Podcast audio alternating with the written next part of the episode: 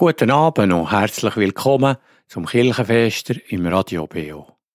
Wenn ein Kind stirbt. Der Tod von einem Kind ist immer besonders traurig und schwierig. Wenn sich der Tod schon im Mutterlieb abzeichnet, ist es noch viel schwieriger. Tester oder Thomas haben das erlebt und sie erzählen über ihre Erfahrungen, Gefühle und Fragen. Am Mikrofon ist der Andreas Zimmermann. Schön, dass dir zulässt. Die Musik zu dieser Sendung haben der Thomas und Tester selber herausgelesen. Die Lieder haben sie in dieser schwierigen Zeit begleitet, ihnen Halt und Hoffnung gegeben. Die, die die Lieder geschrieben haben und so singen, haben Ähnliches erlebt wie Tester oder Thomas. Ich halte dich fest. Das Lied hat der Arno Kopfermann geschrieben, als er seine zehnjährige Tochter bei einem Autounfall verloren hat.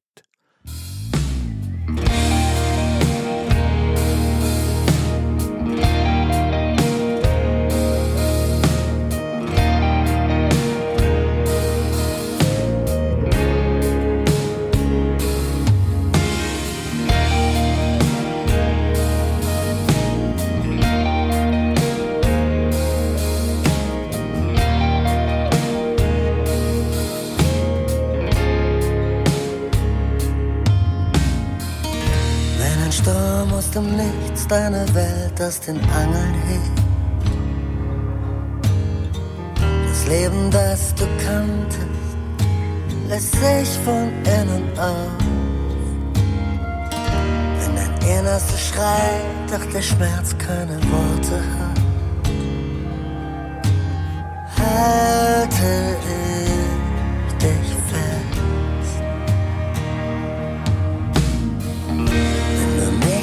verstehst, nur zurück willst, was früher war. Alles fühlt sich erstarrt an, du warst nicht mehr einem Ort. Wenn die Kraft dir erlangt und du nicht mal mehr essen magst, halte ich.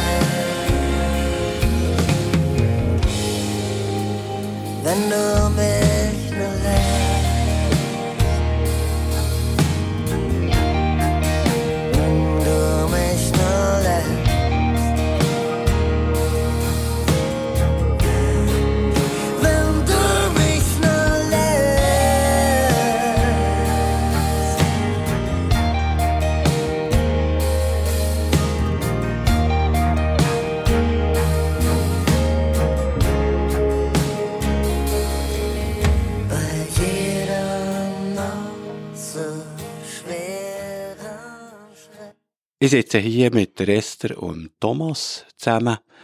Tut ihr euch doch am besten gerade selber kurz vorstellen.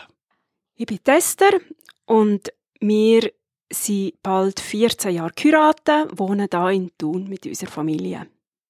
Ich bin der Thomas. Wir beide sind ein bisschen mehr als 40. Wir haben vier Kinder, drei Buben und ein Mädchen. Und über das Mädchen wie wir dann reden.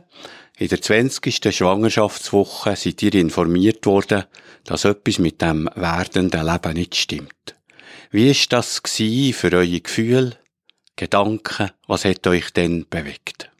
Also am Anfang, wo uns das die Frauenärztin hat mitteilt, ist bei mir halt so der Gedanke und das Gefühl aufgekommen vom, vom, ja, das kann nicht sein, das ist doch nicht möglich und gleichzeitig auch die Hoffnung halt, dass es gar nicht so schlimm ist, dass das Kind gleich leben kann, dass man das irgendwie auch medizinisch kann, äh, wieder herstellen und dass das einfach so das nicht für wahr halten ist halt schon sehr äh, stark bei mir dann gewesen und gleichzeitig so eine Hoffnungslosigkeit. Also es ist so ein, halt ein riesen Chaos in meinen Gefühlen. Die Unsicherheit hat halt auch geprägt, oder? Was, was passiert jetzt? Was ist der nächste Schritt? Irgendwo auch ein bisschen ein Stress und ja, wir haben einfach da müssen einen Weg gehen, wo wir, wo wir natürlich noch nie gegangen sind und wo wir uns auch nie äh, irgendwie damit gerechnet haben, dass, dass wir so einen Weg werden müssen gehen. Die Zeit von der Ungewissheit ist ja relativ lang gewesen, also das waren Wochen gewesen. Was hat euch da dabei geholfen oder an was hättet ihr euch können festhalten Also ich würde sagen, so im Alltag hat uns sicher unser Sohn, der dann anderthalbjährig war, geholfen. Wir haben einfach müssen funktionieren. Er hat das ja nicht verstanden. Er hat seine Sachen, wie soll ich sagen, eingefordert. Er hat seinen Alltag gehabt und das hat sicher irgendwo geholfen, nicht ähm, sich total, wie soll ich sagen, zu fallen. Auf der anderen Seite, ja, ist halt schon gleichwohl auch immer noch die Hoffnung gewesen, dass es eben gleich nicht so schlimm ist. Ich äh, kann mich gut erinnern, so an die äh, Arzttermine, wo halt immer vor, vor dem Termin noch so die Hoffnung wieder ist und dann halt wieder der Dämpfer, das ist so, ja, dann das, Müs oder das Traurige gewesen, oder das Schlimme gewesen, immer wieder so enttäuscht zu werden. Und gleich ist die Hoffnung relativ schnell dann wieder irgendwie gekommen, dass halt gleich irgendwie Gottes Wunder tut oder dass es eben irgendwie sich gar nicht so schlimm ist, wie es aussieht. Und ich glaube, das ist das gewesen, was mich vor allem einfach durch die Zeit, also ich würde jetzt nicht sagen tragen, sondern ich bin einfach in diesem Rat gewesen. Wir haben auch angefangen, unsere Freunde zu informieren und wir haben das regelmäßig gemacht mit einem äh, eine Art Newsletter oder ein E-Mail verschickt und auch immer wieder äh, mitteilt, was gerade der aktuelle Stand ist. Und das aufzuschreiben, glaube ich, das hat mir, uns beiden irgendwo auch geholfen und auch Rückmeldungen überzukommen. Viele ähm, Leute, die sich gemolden haben, die, die beten oder die einfach mitgefiebert haben, was sich da entwickelt. Ich glaube, das ist für uns wichtig gewesen. Wenn heute in der Schwangerschaft beim Kind irgendetwas nicht ganz stimmt oder man nicht recht weiß, wie das rauskommt, kommt ja heute wahrscheinlich irgendwann einmal von der medizinischen Seite das Thema Abtreibung zur Sprache. Wie habt ihr das erlebt? Ich habe Theologie studiert und in dem Studium haben wir auch Ethikunterricht gehabt. Und darum habe ich ein bisschen gewusst, was, was da könnte äh, auf uns zukommen. Und, und ich bin so ein bisschen angespannt auf so ein Gespräch an. Wie reagieren wir dann? Müssen wir kämpfen um unser Kind? Oder, oder wie wird das alles sein? Und wir haben ein, ein Gespräch eigentlich gehabt, wo es um die Frage gegangen ist. Und die haben uns das ja auch müssen anbieten. Aus medizinischer äh, Sicht her ist das einfach eine Option, die sie uns nicht hätten dürfen verweigern oder so. Und wir haben da aber nicht äh, jetzt sehr müssen darauf eingehen und uns gar nicht müssen wehren gegen irgend, irgendetwas. Also wir sind überhaupt von niemandem unter Druck gesetzt worden und das hat mich eigentlich positiv überrascht, weil man da manchmal so andere Geschichten gehört oder vielleicht auch um drei Ecken herum gehört Und das bin ich sehr dankbar dafür. Nachher hat ja irgendwann das Warten ein Ende gehabt. Das Kind ist auf die Welt gekommen. Was sind denn für Gefühle und Gedanken bei euch gewesen? Für mich war dann eine grosse Erleichterung, äh, wo die Geburt angefangen hat. Ich habe unsere Tochter noch übertragen, also sie ist nicht zum Geburtstermin gekommen. Und das Warten, das ist sehr schwierig für mich. Und dann ist, ja, das Kind da, du hast es in den Armen, du siehst mir nichts an, dass etwas nicht stimmt. Und gleichzeitig weisst, ja, die Ärztin sieht, höchstens zwei Minuten kann sie leben. Und die Minuten sind dann so verstrichen. Und dann ist halt auch wieder so langsam die Hoffnung aufgekeimt. Und gleichzeitig, also als Frau nach einer Geburt bist du einfach äh, fix und fertig. Und das sind sehr viele verschiedene Gefühle von Erleichterung, von Trauer auch schon und gleichzeitig ein bisschen von Hoffnung. Und so, ja, sind die verschiedenen Gefühle einfach da gewesen. Auch wenn natürlich der Stress von der ganzen Geburt äh, da war, haben wir alles in einer relativen Ruhe können angehen, weil unsere Tochter ist äh, so schwer eigentlich äh, krank gewesen, kann man sagen, dass es gar nichts gebracht hätte, irgendwie mit Intensivmedizin etwas zu machen. Wir haben darum nicht müssen im Inselspital sein für die Geburt, sondern wir haben das zu tun können machen im Spital ganz normal wie jede andere Geburt auch. Und das hat natürlich schon mal ganz viel Entspannung gebracht. Und, und das Personal dort war vorbereitet auf uns, die haben uns erwartet. Die haben das sehr professionell mit uns gemacht und, und einfach sehr, sehr gut und einfühlsam und, und fürsorglich.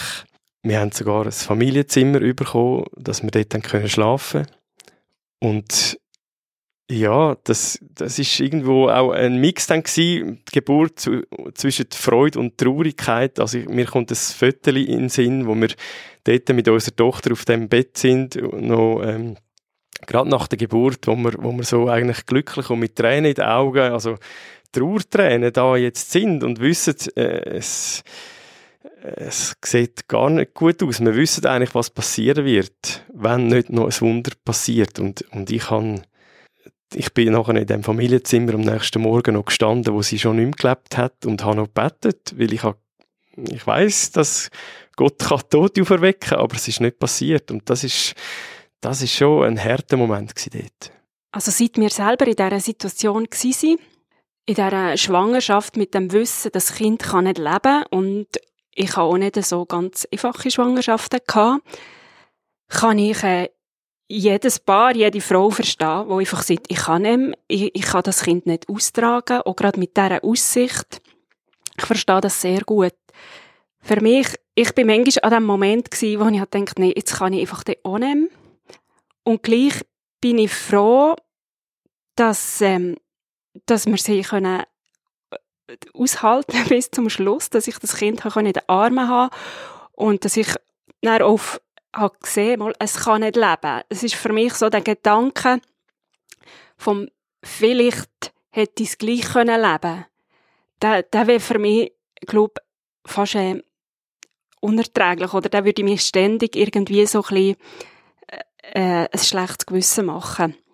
Aber ich habe wirklich sehr viel Verständnis, wenn man das einfach irgendwie nicht schafft.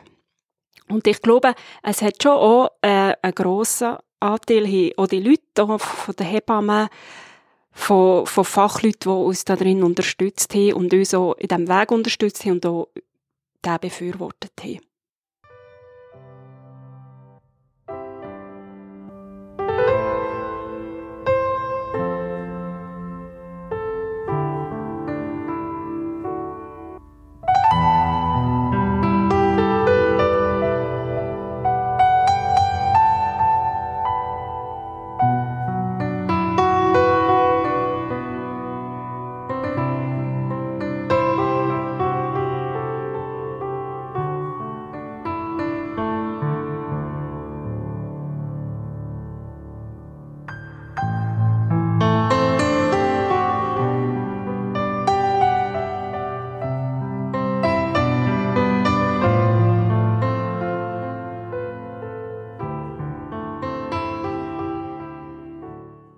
Ihr hört Radio BO, das Kirchenfester zum Thema «Wenn ein Kind stirbt».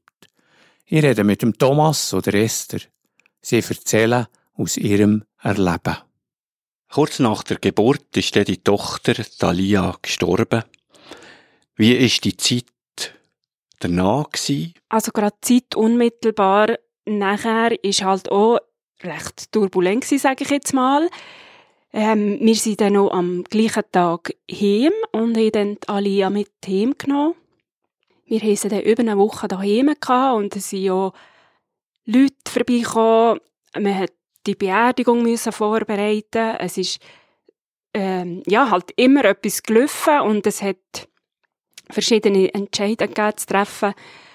Und natürlich sind auch immer so Phasen von grosser Trauer aufgekommen, aber so die unmittelbare Zeit nachher ist halt gleichwohl sehr prägt durch, durch den Alltag, durchs Organisieren, durchs Vorbereiten, durchs Informieren, durch äh, ganz administrative Sachen.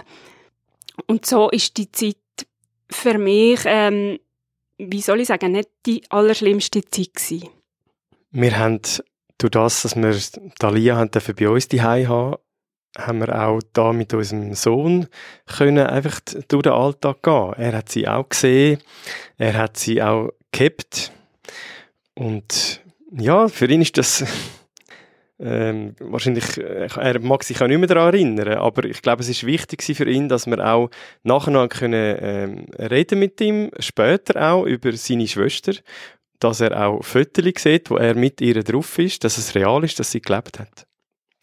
Und dann möchte ich vielleicht nochmal auf das eingehen, ähm, dass viele Leute vorbeigekommen sind. Wir haben in unserer Kirche das auch ähm, den Leuten gesagt, dass unsere Tochter jetzt gestorben ist und wir haben äh, so eine Abschiedsfeier äh, eigentlich veranstaltet an einem Sonntagnachmittag, so wie eine Aufbahrung gemacht, wo wir, wo wir sie einfach in so einem Körbli, wo wir vom Spital bekommen haben, äh, haben wir sie einfach dort aufgebahrt und, und den Raum ganz schön dekoriert mit Blumen, mit Kerzen, mit mit irgendwelchen Gegenständen, die uns wichtig sind und die Leute haben einfach den ganzen Nachmittag kommen, zum Abschied nehmen und auch ihr Beileid ausdrücken und es hat mich sehr bewegt, dass, dass Freunde von weit her gekommen sind. Die sind durch die halbe Schweiz gereist, für uns zwei Minuten zu sehen und, und uns in den Arm zu nehmen und uns da dabei einfach zu unterstützen. Das ist unglaublich wertvoll gewesen. Jetzt, wenn man ein Kind auf diese Art verliert, oder auch sonst bei einem Todesfall, ist ja das Trauern dran. Wie habt ihr diesen Trauerprozess erlebt oder wie erlebt ihr den immer noch? Also für mich ist es eigentlich immer noch ähnlich wie am Anfang, einfach nicht in der gleichen Intensität und nicht in der gleichen Häufigkeit. Es ist natürlich halt die Ereignisse, die ihm daran erinnern, also der Todestag, der Geburtstag, manchmal auch so äh, die Zeit, wo wir die Nachricht bekommen haben oder die Diagnose, kann, ist bei mir manchmal auch noch schwierig. Oder halt auch, wenn ich jetzt ein Mädchen sehe in diesem Alter oder Mütter mit Töchtern unterwegs und so, kann das schon ähm, äh, Sachen auslösen, wo ich äh, vielleicht auch völlig unvorbereitet plötzlich merke, oh, jetzt steigen mir Tränen in die Augen.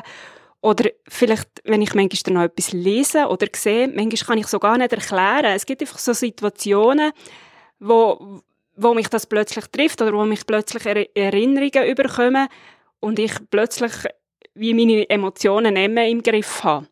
Das ist, wie gesagt, nicht so häufig und nicht so intensiv wie in der Anfangszeit, aber es ist sonst eigentlich gar nicht so viel anders. Ich erlebe eigentlich Momente von der Trauer jetzt sehr selten oder fast nie mehr. Vielleicht kommt manchmal, oder kann es sein, dass so eine Geschichte wieder aufkommt, wo ich vielleicht muss heulen einmal, ja. Aber sonst äh, schaue ich einfach zurück auf das Ereignis, auch wenn ich die Fotos anschaue, ähm, ist das, ist das gewesen. Ich kann es jetzt nicht mehr ändern. Also ich kann es schon dort ja nicht können ändern, aber jetzt kann ich erst recht nichts mehr ändern daran. Unsere Tochter ist und bleibt ein Teil von unserer Familie. Wir haben darum auch ein Bild von ihr aufgehängt, zusammen neben ihren Brüdern, oder?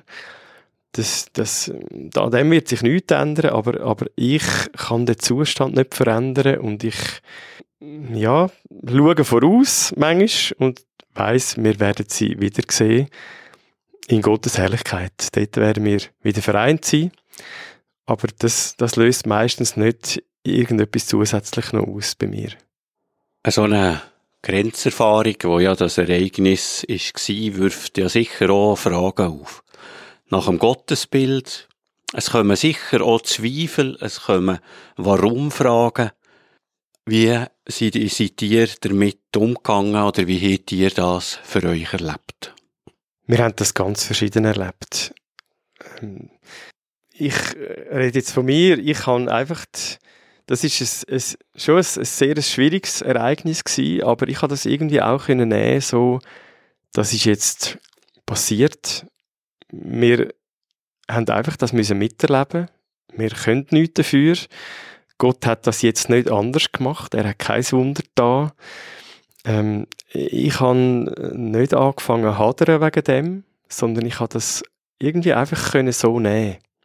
Für Dester ist das ganz anders gewesen. Und ich bin aber froh gewesen, dass ich, dass ich gemerkt habe, ich muss nicht wie sie. Ich darf meinen Weg gehen, sie geht ihren Weg. Das hat mich entlastet. Ja, für mich ist das eine sehr schwierige Zeit gewesen. Natürlich habe ich auch viele Fragen. Ich habe irgendwie so die Frage, warum das Gott Leben schafft, wo nicht leben kann, das hat mich fast, ähm, das hat mich sehr umtrieben.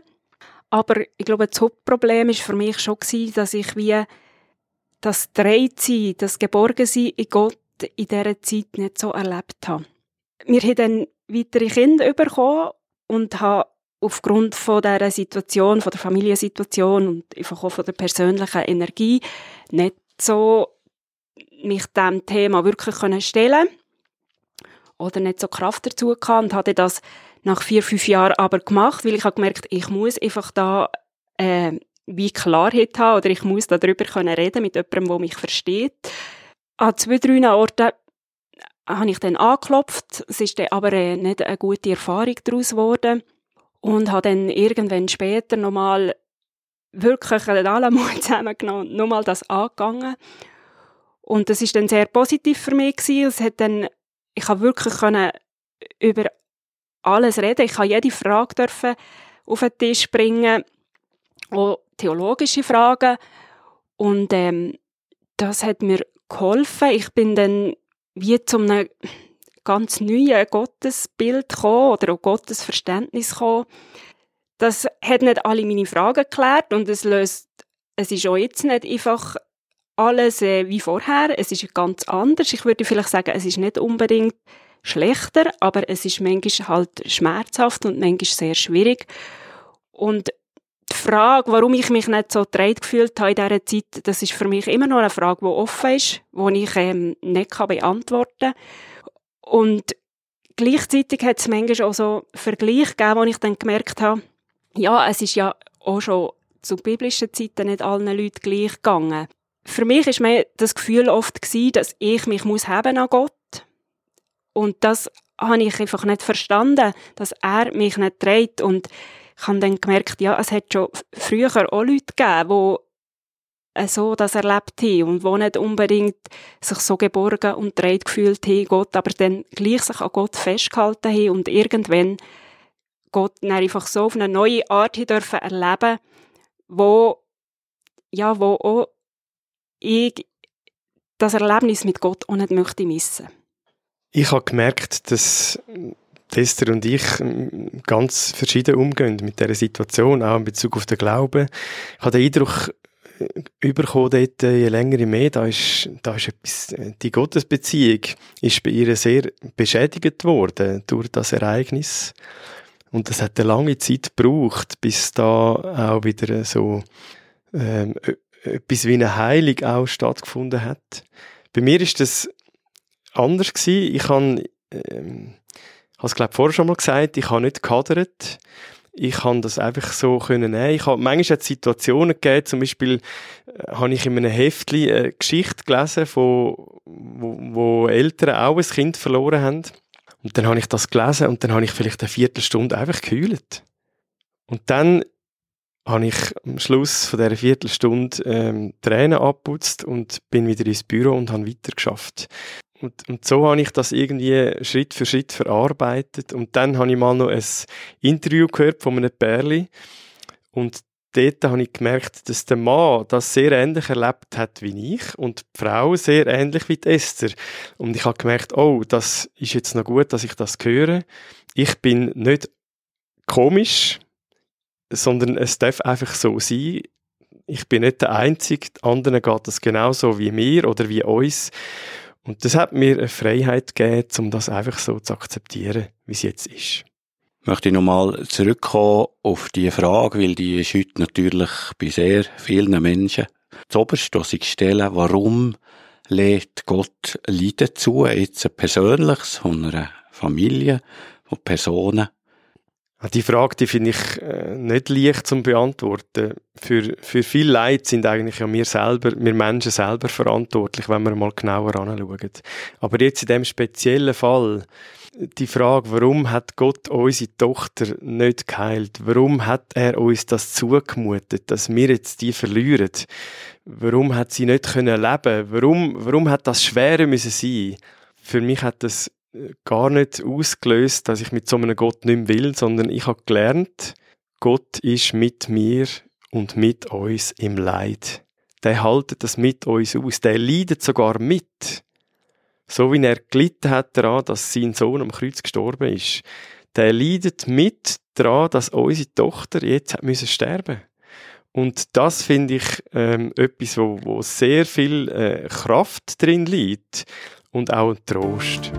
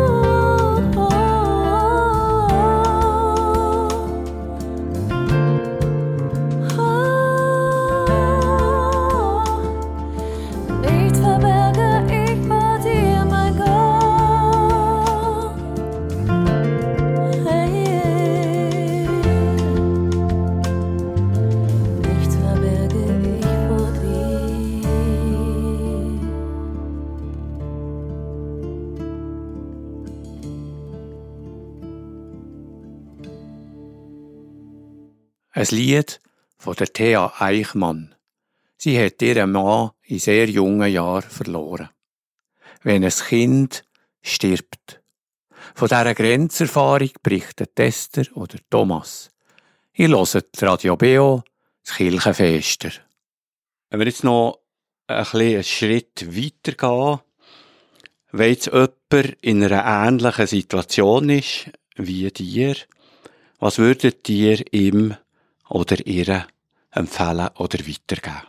Also wir sind ja alle sehr verschiedene Menschen und darum habe ich nicht irgendwie ein Rezept, das für jeden gleichermaßen gilt oder funktioniert. Mir hat es geholfen, darüber zu reden. Ich habe zum Beispiel in einer Sitzung mit, ich weiß auch nicht mehr, 20 Kollegen und Kolleginnen, ähm, das ist, die Sitzung hat stattgefunden in diesem Prozess wo wir gewusst haben, jetzt ähm, wird unsere Tochter dann sterben habe ich das gesagt und nachher haben sich zwei gemulden und die haben mir ihre Geschichte erzählt und ich habe gemerkt, ah, das, da sind ja noch andere betroffen. Und das wird ja wahrscheinlich äh, auch generell in unserer Gesellschaft so sein, oder? Da ist mir dann so bewusst worden. Da, da sind viel mehr Menschen, haben so etwas erlebt, als, als man denkt, weil man einfach nicht darüber redet. Und dass es plötzlich zum Thema geworden ist, in so einer Runde, das hat mir geholfen, weil ich auch da gemerkt habe, wir sind nicht allein. Während der Schwangerschaft, also während dass wir das gewusst haben, ist für mich ähm, das Gespräch mit der Frauenärztin, mit der Hebamme und äh, mit einer Fachbegleiterin vom, von der Fachstelle Kindsverlust sehr hilfreich gewesen einfach auch können dort die Fragen stellen, die, die Möglichkeiten, die könnten passieren, irgendwie so ein bisschen auf dem Tisch zu haben, obwohl man weiß, es kann dann nochmal ganz anders kommen. Aber einfach auch das Verständnis zu spüren von diesen Fachleuten und Unterstützung hat mir schon auch sehr viel geholfen, neben den Freunden. Anna Margareta Neff, die hat uns jetzt sehr einfühlsam äh, begleitet in dieser Zeit. Anna Margareta Neff von dieser Fachstelle, wo jetzt du, Esther, gerade gesagt hast vorher, die hat uns sehr einfühlsam begleitet in dieser Zeit. Sie ist sogar auch an die, an die Aufbahrung gekommen, an diesem Sonntagnachmittag. Das war völlig unerwartet für mich. Und, und ich habe gemerkt, die, die geht da richtig mit. Und, und darum, also uns hat das so gut da ihre Begleitung, und das würde ich sehr, sehr auch empfehlen.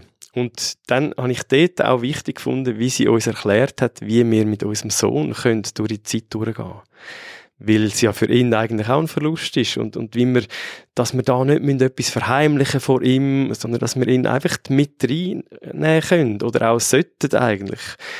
Das, das habe ich extrem wichtig gefunden. Das hätte mir sonst vielleicht äh, äh, ihm etwas da ähm, vorenthalten, wo er im Nachhinein vielleicht auch äh, uns Vorwürfe gemacht hat. Keine Ahnung, das wissen wir ja nicht. Aber es ist sehr gut gewesen, das zu hören von ihr. Und ich glaube, es ist einfach sehr wichtig, dass man irgendwie probiert, authentisch zu sein und ehrlich zu sein, wenigstens zu sich selber. Im, in der Gesellschaft ist das ja nicht immer möglich und es ist habe mich sicher auch manchmal daneben verhalten, weil ich jetzt einfach gerade vielleicht losgehüllt habe oder so. Aber ich glaube, einfach so selber wahrzunehmen, was abgeht in ihm und dafür auch probieren, Zeit zu haben und auch die Fragen halt einfach zu stellen und rauszulassen, auch wenn es, wenn man weiß, vielleicht, man kommt nie eine Antwort über. Ich glaube, das ist sehr wichtig, oder das hat mir sehr geholfen, einfach wirklich können mal das alles äh, ich sage es jetzt mal so, einfach auszukotzen und mal einfach vor jemandem auf den Tisch zu legen und zu wissen, ich darf das oder die Fragen sind, sind nicht verboten. Wo's, wo kurz nach dieser Nachricht, dass äh, unsere Tochter so krank ist, da, haben wir, habe ich Kontakt gehabt mit einem Ehepaar, wo das auch, wo auch ihr Kind verloren hat. Der Mann hat mir dann sogar noch geholfen, oder ich. er hat es vor allem gemacht, weil er Schreiner ist, so einen, einen kleinen Sarg für unsere Tochter herzustellen. Und seine Frau hat hier schon uns empfohlen, dass, dass wir versuchen, nicht uns zu stark zurückzuziehen, weil es dann umso schwerer ist, zum wieder vorzukommen. Und das haben wir auch gemerkt. Das ist gar nicht so einfach, wenn man selber drinsteckt ist, hat man manchmal einfach das Bedürfnis nicht oder fühlt sich nicht verstanden. Und doch möchte ich sehr dazu ermutigen, die Kontakte, wo, wo schon bestehen, wo irgendwie auf eine möglichst natürliche Art auch weiterzuleben. Man weiß ein bisschen, welche Freunde das, das gut können damit umgehen oder einfühlsam sind und, und welche vielleicht ein bisschen weniger. Und dass man dass man dann da auch ein bisschen versucht, dort, wo, wo es möglich ist, die Beziehungen weiterzuleben weil es schafft eine Verunsicherung. Auch bei den anderen Leuten. Ja, wie, wie können wir uns jetzt verhalten denen gegenüber? Wir wollen sie ja nicht verletzen. Ähm, was dürfen wir noch fragen? Dürfen wir fragen, wie es geht? Oder ist das vielleicht schon zu viel? Und, und je mehr, dass man sich da zurückzieht, desto, desto schwieriger wird es, glaube ich, für alle Beteiligten, da wieder, wieder die Beziehungen aufzubauen, ohne dass man äh, so immer Angst hat, man denkt, den anderen verletzen. Du hast es angesprochen, Thomas, die Mitmenschen sind ja sehr viel auch verunsichert und wissen nicht, wie soll man jetzt mit diesen Leuten, die so eine Grenzerfahrung, so etwas Schwieriges erlebt haben, wie sie sich sollen verhalten sollen, also sie ansprechen, nicht ansprechen, was ist jetzt sinnvoll so, was könnte diesen Mitmenschen, die Betroffene haben in ihrem Umfeld mit auf den Weg geben? Also auch da, denke ich, ist es schwierig, einfach so ein Rezept zu geben. Aber ich merke, ich glaube, es ist einfach am wichtigsten, dass man wie natürlich ist, dass man vielleicht mal etwas anspricht und dann ist es ja dann noch an mir zu sagen, du, ich will jetzt gerade nicht drüber reden oder ich würde gern drüber reden. Ich glaube so, dass ein bisschen sich verstellen, das spürt man ja dann sehr schnell oder dann, ja, die Inte, für die Inte ist es vielleicht gut, wenn man ab und zu nachfragt. Also jetzt in unserem Fall merke ich so, es hat ja eigentlich niemand eine Erinnerung an unsere Tochter außer mir. Und das ist manchmal sehr schwierig, weil man dann merkt, äh, es vergessen es alle. Wenn das Kind ein bisschen älter stirbt, dann hat man vielleicht zu viele Erinnerungen, die dann wieder schmerzhaft sind. Das sind einfach so ganz verschiedene Aspekte, die ganz unterschiedlich sind. Und ich glaube, wenn man in den Beziehungen so natürlich und auch so ehrlich kann sein und einfach wie normal auch ich erkundige mich ja auch um das Kind von meiner Kollegin, wie es dem geht oder so. Und dann denke ich, eben, ist so der Betroffene ganz natürlich zu sagen, du, ich will jetzt nicht reden und der andere ist es dann wiederum, das einfach zu akzeptieren. Oder auch wenn man eben mal will reden und vielleicht dann völlig aufgelöst ist oder so, dass man, natürlich ist das schwierig, aber dass man das einfach aushaltet da miteinander, weil das gibt dann das Gefühl vom nicht alleine sein, oder? Das ist ja das, was oft dann auch so stark ist, das Gefühl vom so ganz allein sein in dieser Sache, wenn man dann nämlich darüber reden kann. Ich denke, dass es auch wertvoll ist, wenn man als, als Person, die daneben steht und das irgendwie von außen her miterlebt, nicht mit irgendwelchen ja, die eigenen Erfahrungen, die hat man ja manchmal gar nicht, weil, weil man das selber nicht durchgemacht hat. Und dann sich versuchen, trainiert zu fühlen oder vielleicht auch mal nachzufragen, du, wie geht's dir, wie fühlst du dich, gibt es etwas, wo ich dich könnte unterstützen könnte? Da sind ja Bedürfnisse ganz unterschiedlich, von, von Ablenkung bis zu äh, mitheulen oder mit ansitzen und schweigen oder einfach, einfach da sein. Da muss man, glaube ich, einfach auch ein bisschen herausfinden, was das Gegenüber sich wünscht.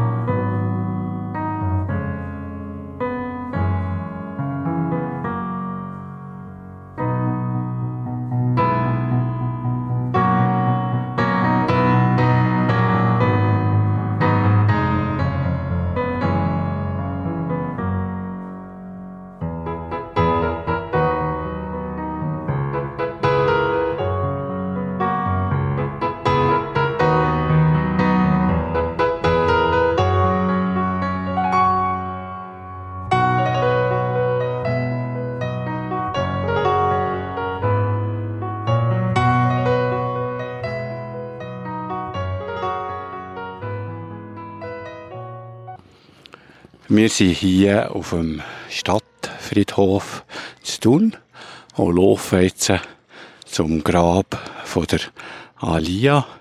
Thomas, was gehen dir für Gedanken durch den Kopf oder was für Gefühle bewegen dich? Also manchmal, wenn ich da bin, kommen mir äh, die Szene wieder in den Sinn von, von dort mal, äh, wie das, wie das war oder äh, wo, wo wir Talia da beerdigt haben. Aber oft gehe ich da hin und ich weiß einfach, jetzt muss ich das Grab pflegen. Das Unkraut muss weg. Und dann ist das relativ sachlich ja, das geht uns da auch nicht gleich. Also Esther ist jetzt nicht da mit uns auf dem Friedhof, weil für sie ist es immer ein bisschen schwer, da hinzukommen. Aber ich kann da problemlos eigentlich jederzeit ankommen. Und ja, bin dann einfach vielleicht mal kurz da, einfach für mich, an einen Moment von der Stille oder dann wirklich einfach für die sachlichen Angelegenheiten zu machen da. Wie war das, gewesen, wo der Thalia da beerdigt hat, in der Abschiedsfeier? Das war sehr ein, ein bewegender Moment gewesen. Also, wir sind da mit unseren beiden Familien, also im engen Familienkreis da gewesen, noch drei befreundete, sehr nah befreundete Ehepaare sind gekommen. Und ein, äh, ein Kollege hat da wirklich äh, eine kurze Beerdigungstrauerfeier mit uns gemacht, auch mit einer Predigt. Und ich weiß noch gut, wenn er so einen Strauß dabei hat mit Blümchen, die noch nicht aufgegangen sind. Und er hat das gebraucht so als Symbol für die Alia, die sich noch nicht hat können in dem Leben entfalten, wo das aber später wird können. Und das ist, ja, da merke ich schon, da kommen jetzt Emotionen bei mir rauf wenn ich an das denke, ja, und wie wir sie dann auch das vierte, wie man einen Sarg ins, ins äh, ausgehobene Grab runterlässt, so haben wir sie auch runtergelassen. Und einfach alles gemacht, wie man das normalerweise so macht an einer, an einer Erdbestattung. Und ja, das ist für uns so wichtig gewesen, dass wir das machen können. Auch einen Ort haben, wo wir ankommen können. Ähm, ja, auch wenn wir Fotos haben die aber es ist eben ein Unterschied, wenn wir ankommen und das, ja, so erleben, vielleicht nochmal oder uns erinnern an sie. Vielleicht kurz noch ein paar Stichworte. Was hat dir in dieser ganzen Zeit Hoffnung und Trost gegeben? Für mich sind es, glaube ich, am meisten die Leute in unserem Umfeld, unsere Freunde, die sich gemolden haben, wo ich immer gewusst habe, die sind da, ich kann mit ihnen darüber reden, wenn es muss sein, oder ich weiß einfach, die beten für uns.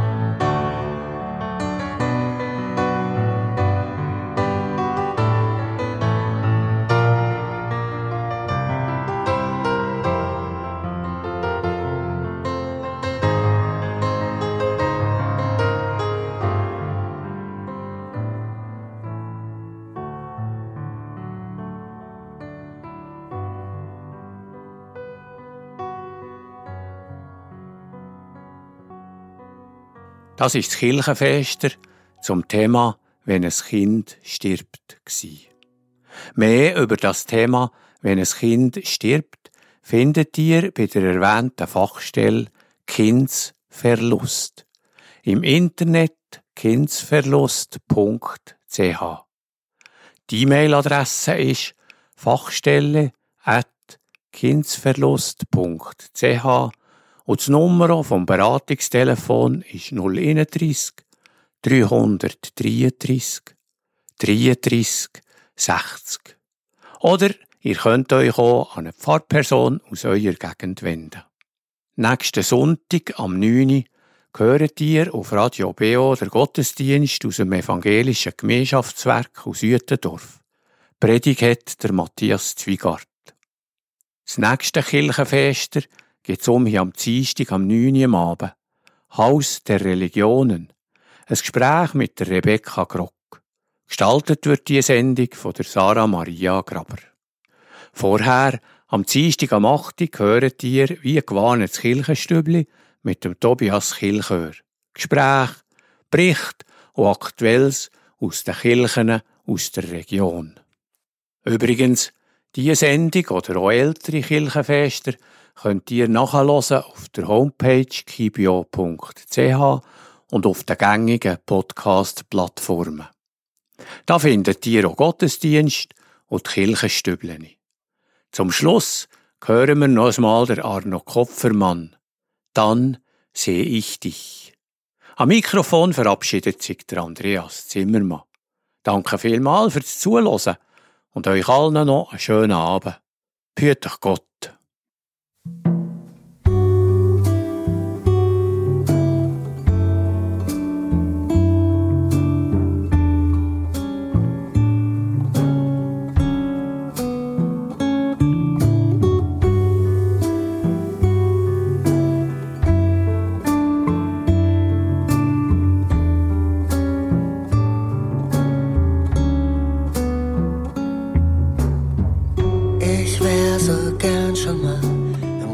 Zu dir geflogen.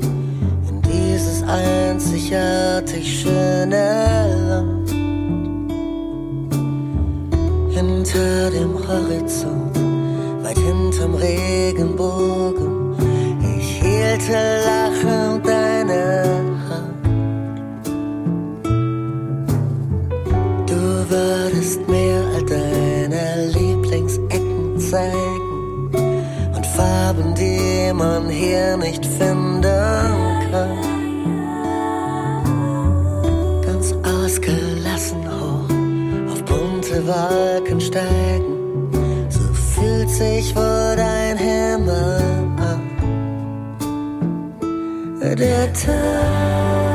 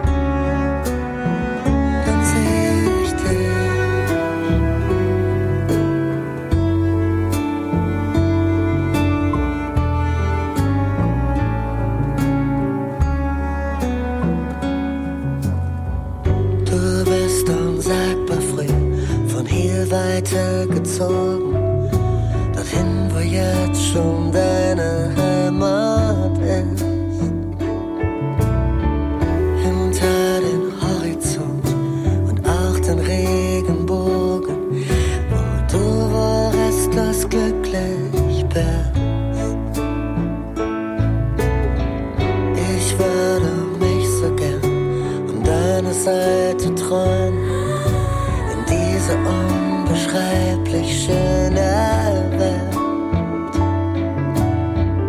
und nicht gestrandet sein.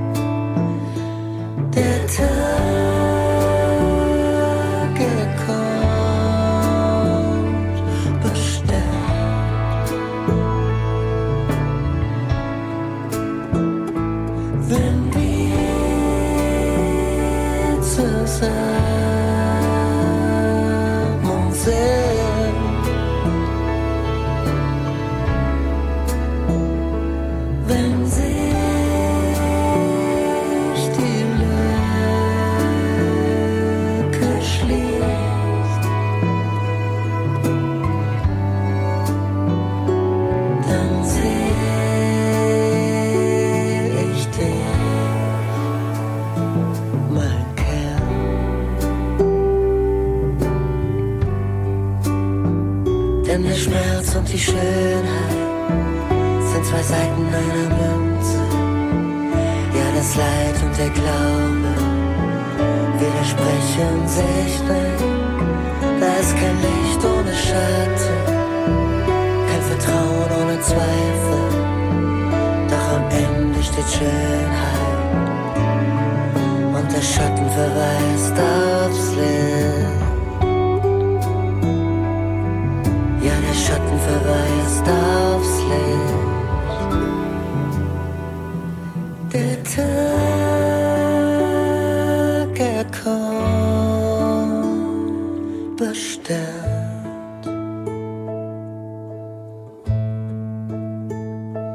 Wenn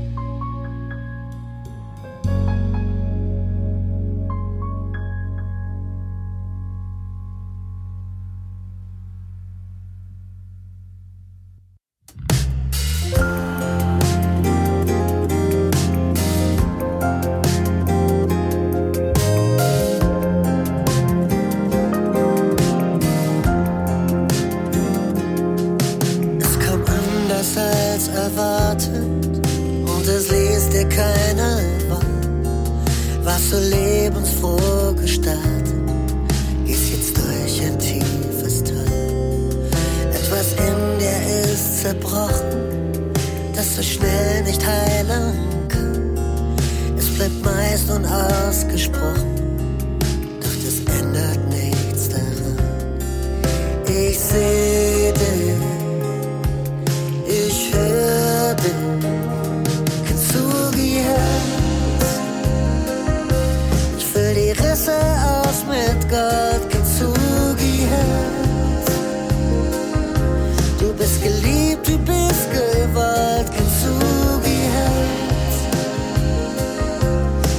schütze dich wie ein Juwel, denn du bedeutest mir so viel. Kein Zugehör.